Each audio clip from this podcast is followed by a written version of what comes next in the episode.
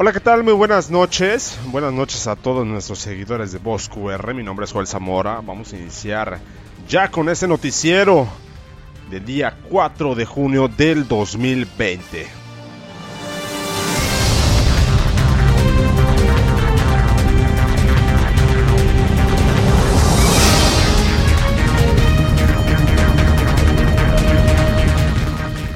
México supera las 12.000 muertes eh, con el nuevo máximo de casos por el COVID.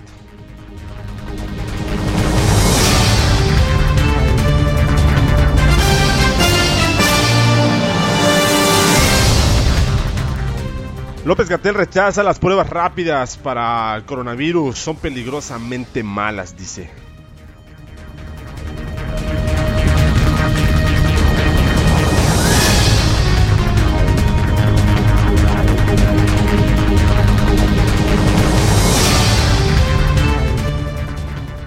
Oiga, una información que está conmocionando a todo el país es la muerte que, tuvo este esta persona de nombre Giovanni allá en Jalisco. Hay protestas, protestas por distintas zonas de Jalisco. Hay quema de patrullas y otras circunstancias que tienen que ver con este tema. Vamos a leer al respecto.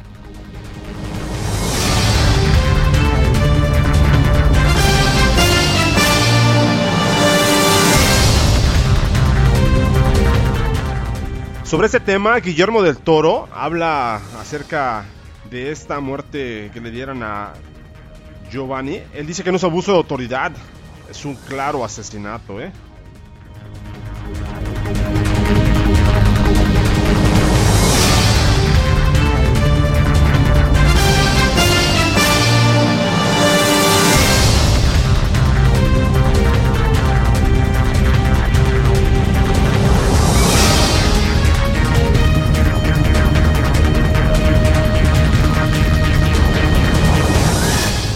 Hoy tendremos información importante acerca de esta detención del presunto pederasta eh, que cumple ya eh, prácticamente un arresto domiciliario. Son ocho meses de su captura. Es un expía y proxeneta Raúl Luis Martins Cogiola.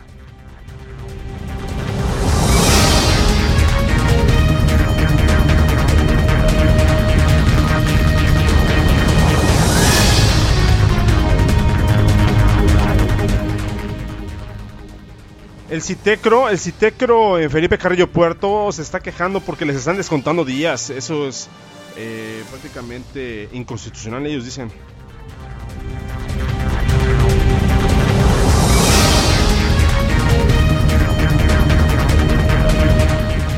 Déjeme comentarle que en Chetumal, estudiantes de un albergue estudiantil eh, prácticamente se manifestaron a las afueras de la Comisión Federal de Electricidad argumentan que la comisión los dejó sin luz desde el inicio de la pandemia. Aquí le tendremos la información.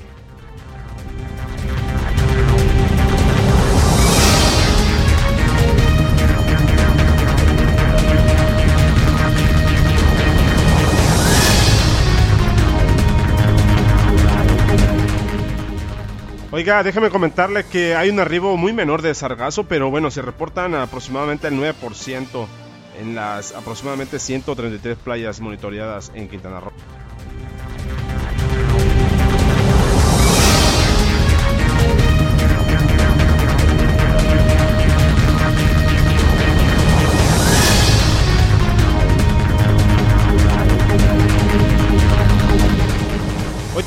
Hoy, también tendremos el consejito del día de nuestro maestro abogado Raúl Ojeda González. Quédense, quédense, este es su noticiero con Joel Zamora. Vamos a iniciar con estas sus noticias.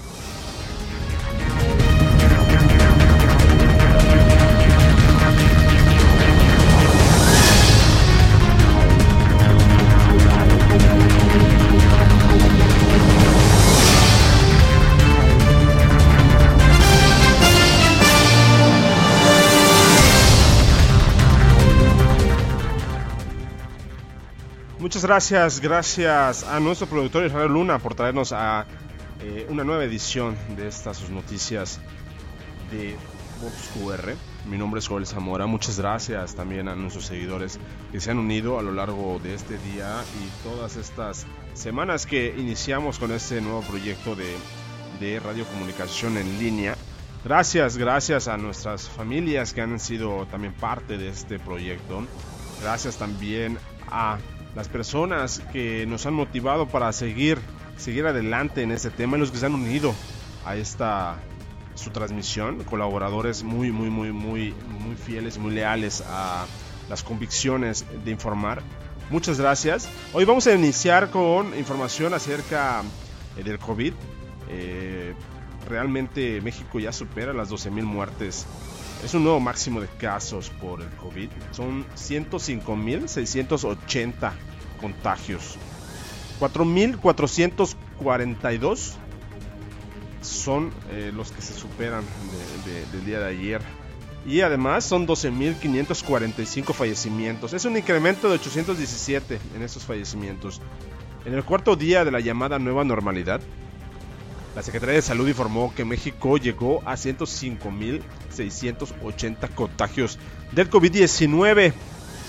En conferencia de prensa, José Luis Alomía, quien es el director de epidemiología, mencionó que las personas que dieron positivo al nuevo coronavirus, 18.377 conforman la epidemia activa. Es decir, que se contagiaron en los últimos 14 días y aún pueden transmitir el virus. La Ciudad de México es la que concentra la mayor cantidad de casos en los últimos 14 días. Eh, le sigue el Estado de México, Tabasco. A nivel nacional, eh, la incidencia es de 14.4% por cada 100.000 habitantes. El funcionario mencionó que al día de hoy existen 1.033 defunciones sospechosas, por lo que la cifra de 12.545 puede aumentar en los siguientes días. Sobre la ocupación hospitalaria, déjeme decirle, mencionó que el país cuenta con 12.431 camas disponibles y 10.131 están ocupadas. De camas generales, precisó que la Ciudad de México tiene una ocupación del 82%, Estado de México tiene el 75%, Guerrero el 65%, mientras eh, de camas críticas en Baja California, Ciudad de México y Estado de México tienen una ocupación del 66%. Hugo López Gatel Ramírez, subsecretario de Prevención y Promoción a la Salud, destacó que de las 817 muertes eh, no, no ocurrieron en las últimas 24 horas, sino que fueron reportadas por las diferentes entidades federativas. Él dice, el día con mayor mortalidad fue el 17 de mayo. Eh, se reportaron 340 muertes ocurridas ese día, con esa fecha. Pero de esas 800 y fracción, dice él, son fallecimientos que ocurrieron en días previos. Hay algunas del 27 de abril, Detalló que de estos decesos, 542 fueron reportados por el Instituto Mexicano del Seguro Social, 191 por los hospitales de la Secretaría de Salud y además 83 por el ISTE, Sedena y Pemex.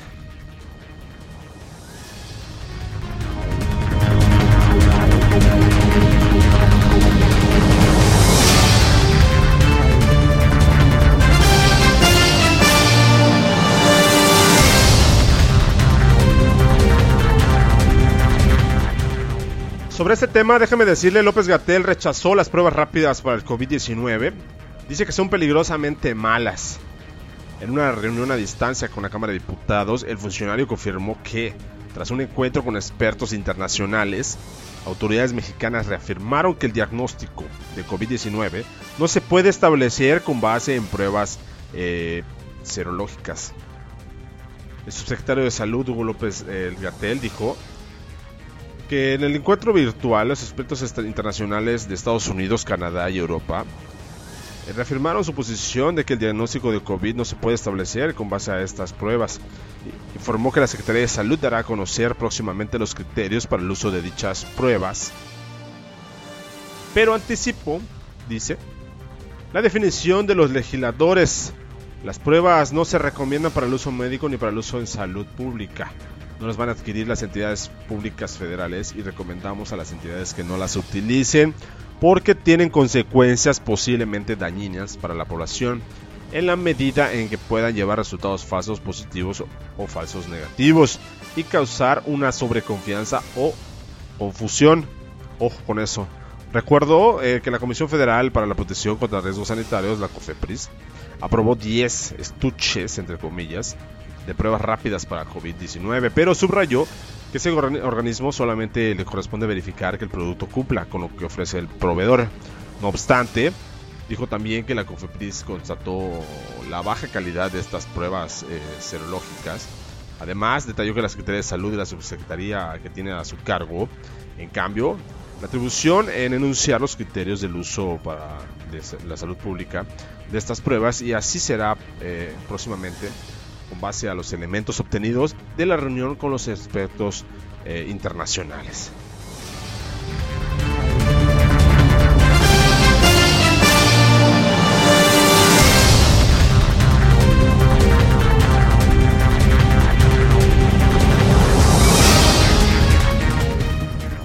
Y le comentó que está circulando información muy importante acerca de la muerte de Giovanni. Giovanni, ¿qué se sabe de Giovanni? Giovanni era un albañil, pero cuando no tenía trabajo los vecinos le pagaban por cuidar las calles. Él murió presuntamente a manos de policías de Islahuacán, de los Membrillos, allá en Jalisco.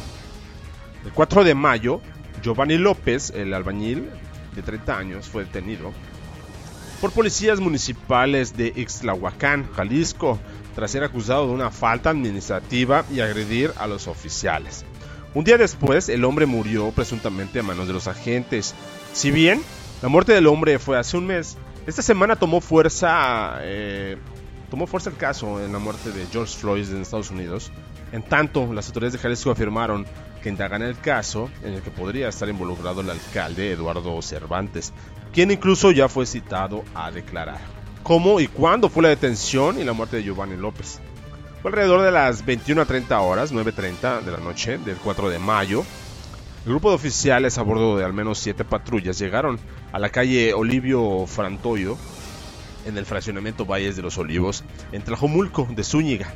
En un video difundido en redes sociales, se observa que un grupo de policías detiene a Giovanni López, quien forcejea con elementos de la Comisaría de Seguridad de, de de los Membrillos, pero finalmente el hombre eh, fue sometido y subido a la patrulla. Tras esta detención, el convoy de unidades se retiró del lugar, tomando el rumbo a la calle Olivio Gorda. Giovanni López ingresó a las instalaciones municipales alrededor de las 22.17 horas. Estamos hablando de las 10.17 horas del mismo 4 de mayo. Si el reporte fue a las 21.30, prácticamente fue media hora después, alrededor. Eh, entonces, dice, un hermano de Giovanni señaló que él caminaba por la calle cuando llegó el grupo de policías, quienes lo golpearon y se lo llevaron. Añadió que tras el incidente se comunicó con el presidente municipal, Eduardo Cervantes, quien le dijo que podría recogerlo al día siguiente en la comisaría. Cuando fueron por él, les indicaron que fue trasladado al Hospital Civil de Guadalajara, donde eh, se reportó su muerte. Giovanni, Giovanni López eh, habría muerto tras esta detención. Eh, hombre, se habla de que él no tenía cubrebocas ese, día que, que, fue detenido. Entonces, en la reactivación del caso y la exigencia de la justicia en redes sociales, la Fiscalía General del Estado ofreció una conferencia de prensa el 3 de junio en la que se informó que se abrió o se inició una carpeta de investigación desde el 5 de mayo por los delitos de homicidio y abuso de autoridad.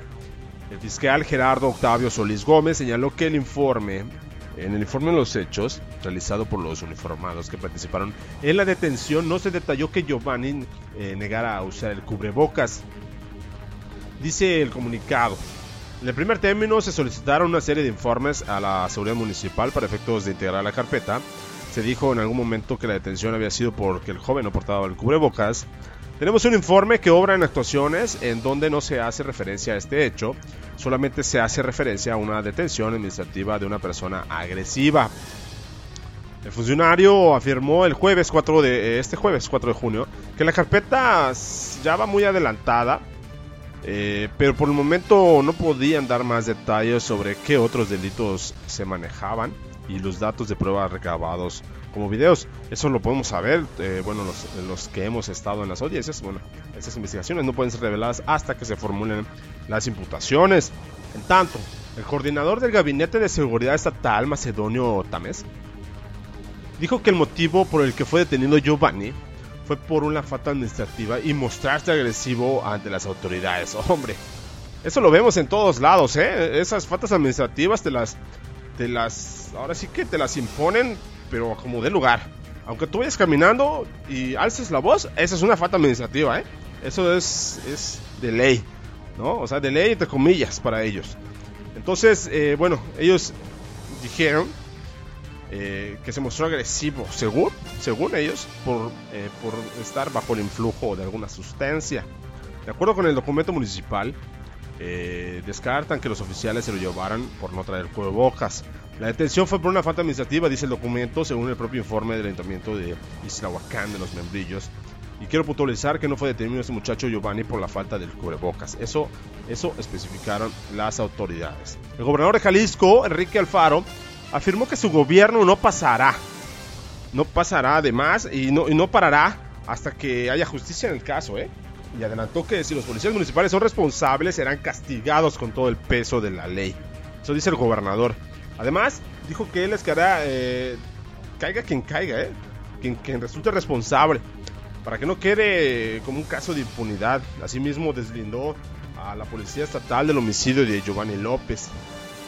Además, eh, los antecedentes de Giovanni en Israhuacán, hay antecedentes de abusos de autoridades. Familiares de Giovanni López, ellos señalaron a un medio estadounidense, fíjese, que eh,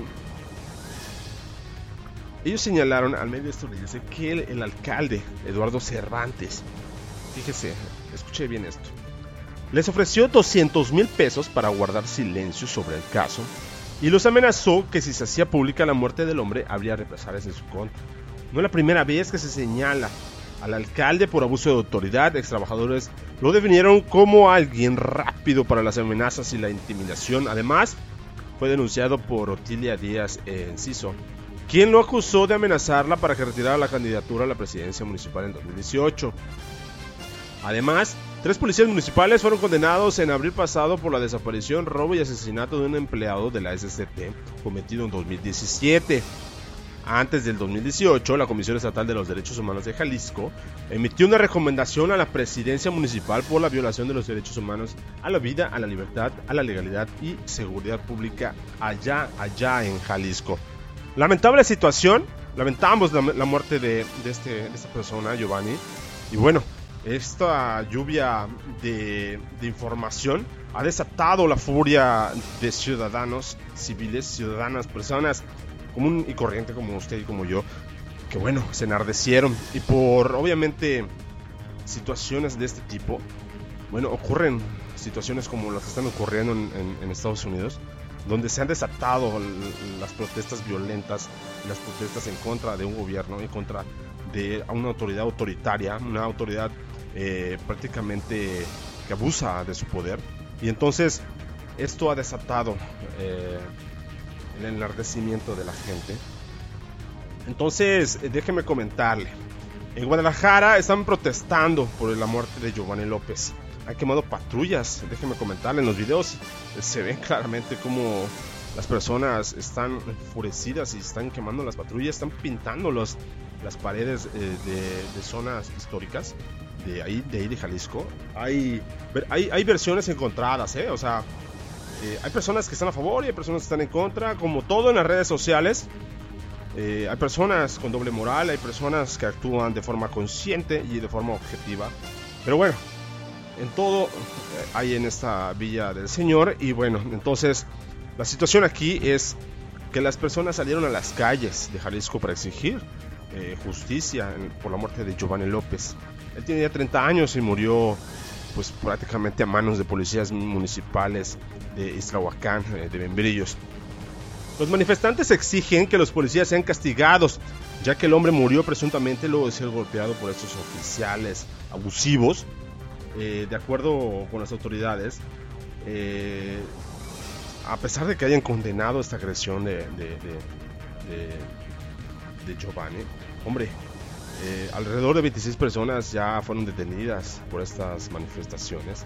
Y eh, es, muy lamentable esta situación porque, bueno, eh, en el Estado de México también se han, manifestado.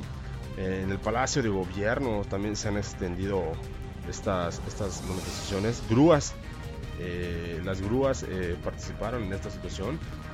bueno, incluso el Mijis, el, el diputado de San Luis Potosí, Pedro Carrizales en Mijis lamentó el asesinato de, Giovanni López. Dijo que hay racismo y clasismo. Él también ha sido objeto de racismo, el diputado eh, de San Luis Potosí, Pedro Carrizales, el Mijis. Porque, hombre, él salió, él salió del barrio, salió del barrio, ¿no? Eh, él, es, un frente, él es un frente común, él es un frente de una, de una clase, una clase de personas que, prácticamente salieron del barrio, o sea, fueron criados en la calle y fueron criados eh, eh, eh, pues a la malagueña, ¿no? Como dicen todos por ahí. Y ellos prácticamente, él junto con su grupo de personas, ahora se convirtieron en personas de bien, son altruistas. Y él entró a, las campañas el año pasado, bueno, en, el año que gana López Obrador él entra en esta, en esta ola de, victorias que tuvo Morena en ese, en ese entonces. Y bueno, él fue claro, un claro ejemplo del racismo y el clasismo, porque bueno, él está tatuado, él tiene, él tiene, él habla bien, o sea, habla bien, pero habla obviamente eh, golpeado, utiliza otros términos, términos del barrio, pues, del barrio como somos, como somos todos, ¿no? Pero bueno, entonces él, él, él habla y, escribió en su Twitter, el caso de Giovanni me duele con mucha mayor fuerza. Yo fui albañil, dice él. Sé y sentí lo que es ser discriminado. El racismo y clasismo literalmente nos mata. Eh, sobre esa misma situación, déjenme comentar. Guillermo del Toro habló sobre el caso y dijo que no fue un abuso de autoridad, ¿eh? Dijo que fue un asesinato. Eso lo dijo Guillermo del Toro. Expresó su indignación por el asesinato de Giovanni. El Twitter del cineasta criticó que a más de un mes, hasta el momento, no hay ninguna persona detenida por el crimen. El director mexicano compartió la convocatoria de una marcha que se realizó este jueves a las 17 horas en el centro de Guadalajara. Eh, desde esta trinchera le mandamos un mensaje a las autoridades eh, de Jalisco. Sabemos que podría llegar este mensaje hasta allá porque nuestra red social se extiende a lo largo de toda la República Mexicana. Desde aquí le mandamos un saludo a las autoridades.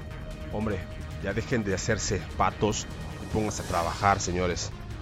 Esto no puede estar ocurriendo.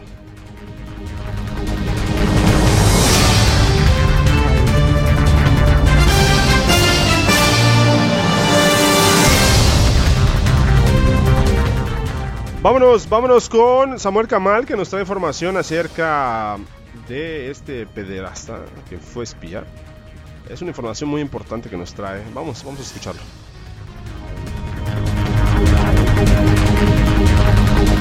Pederasta.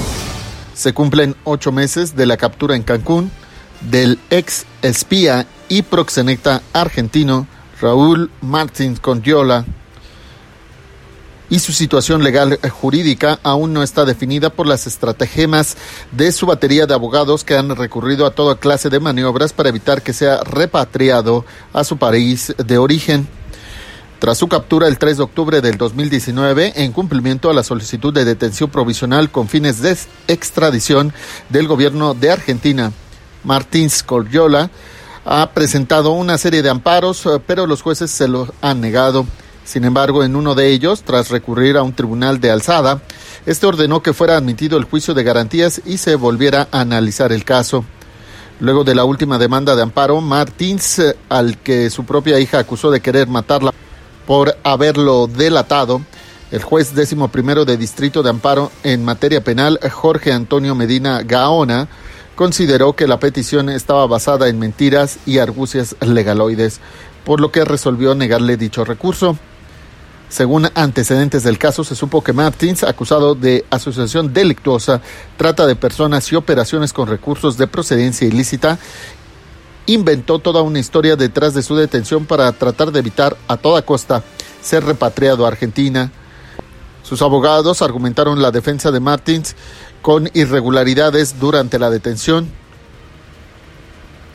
Pese a la negativa del juez, dados los acontecimientos del caso, la defensa recurrió al sexto tribunal colegiado en materia penal del primer circuito y por unanimidad los magistrados declararon fundado el recurso de queja y ordenó al juez federal que admitiera la demanda de amparo. Desde Chetumal, Samuel Camal. Box QR.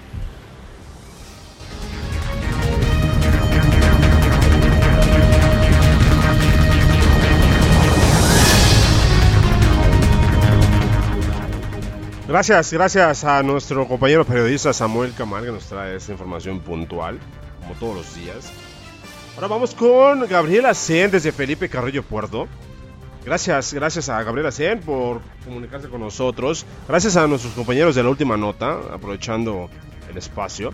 Ella nos trae información acerca del Citecro. Los maestros del Citecro se están quejando porque les han descontado días de su sueldo. Entonces, vamos, vamos con ella.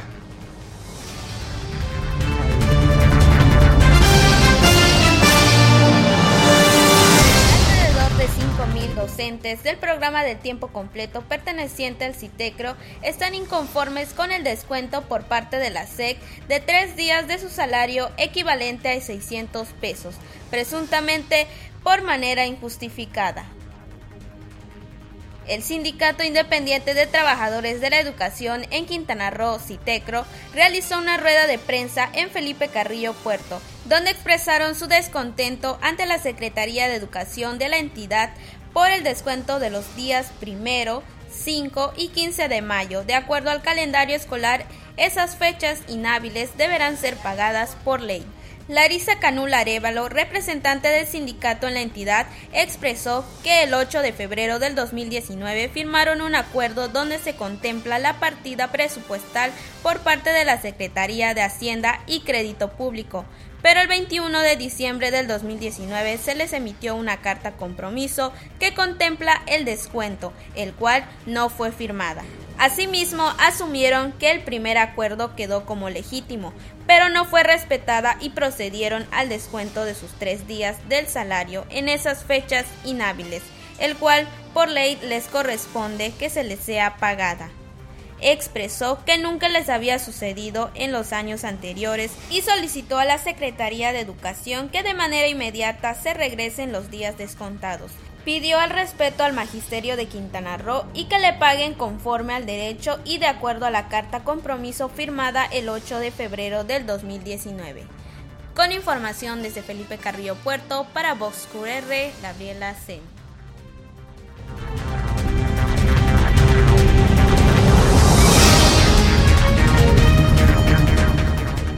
Gracias, gracias a nuestra compañera Gabriela Cien que nos trae puntualmente esta información desde Felipe Carrillo Puerto. Ojalá, ojalá se resuelva esta situación para los maestros, eh, los docentes de tiempo completo de el CITECRO. Ahora vamos a pasar a el consejito del día. Esta es una nueva, es una nueva sección eh, que nos trae nuestro amigo y queridísimo abogado maestro Raúl Ojeda González. Él nos trae este consejito del día. Este es el consejito del día. Gana dinero y no dejes que el dinero te gane. Trabajar es una forma normal de obtener ingresos. A trabajo igual, salario igual, dice la norma. Pero lo que no dice la ley es la forma de gastar ese dinero. En efecto, dependiendo de las necesidades que cada persona tiene, serán los gastos que realice. La problemática en América Latina es que consideramos al salario como satisfactor de todas nuestras necesidades y de ahí queremos hacer la casa más bonita, mejor vida y hasta viajar por el mundo. Pero en verdad nos damos cuenta que esto se rompe cuando sucede algún problema, como un accidente o alguna enfermedad. Ahí es donde vivimos en verdad un verdadero calvario. Por eso lo recomendable es gastar en lo necesario para satisfacer lo mínimo y guardar por lo menos el 10% de nuestros ingresos para casos imprevistos. Sabemos que es difícil, pero no imposible. Preferible ahorrar ahora que perder muchas cosas cuando tenemos problemas, porque hay gente que en la necesidad se aprovecha de uno. Es cuanto.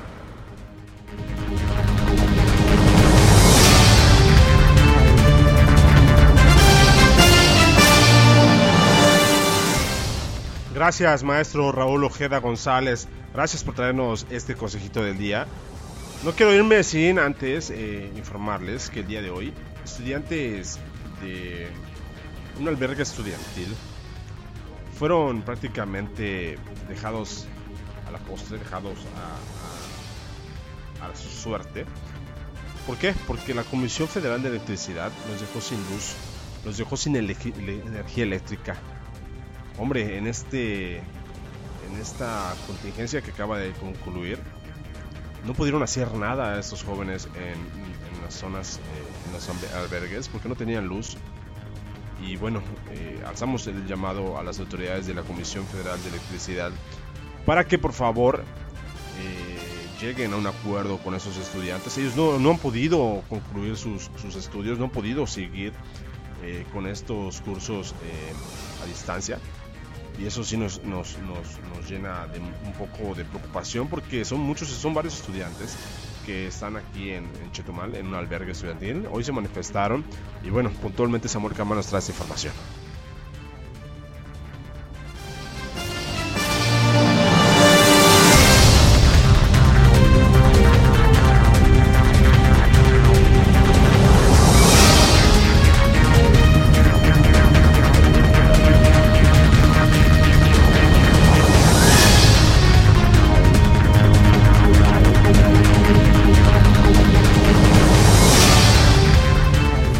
Estudiantes en demanda del servicio eléctrico que les fue suspendido, estudiantes del albergue estudiantil Felipe Carrillo Puerto se apostaron en las instalaciones de la Comisión Federal de Electricidad en la capital del estado para solicitar les conecten de nuevo la electricidad y tengan la oportunidad para pagar el excesivo cobro en parcialidades.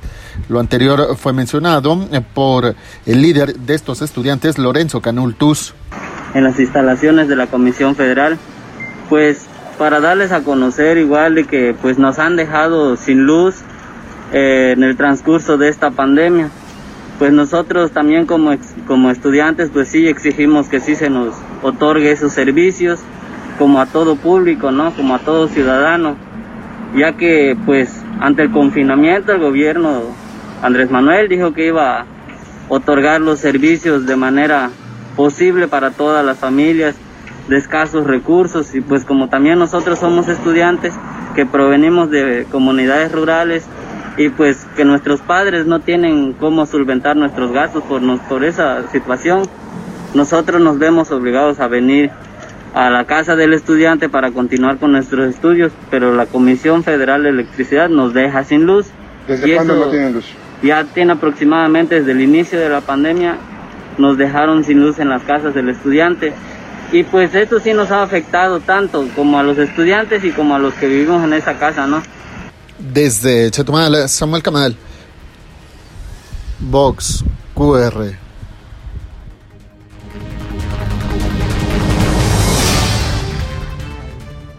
Ya con eso me despido. Muchas gracias, gracias a todos nuestros seguidores de Vox QR.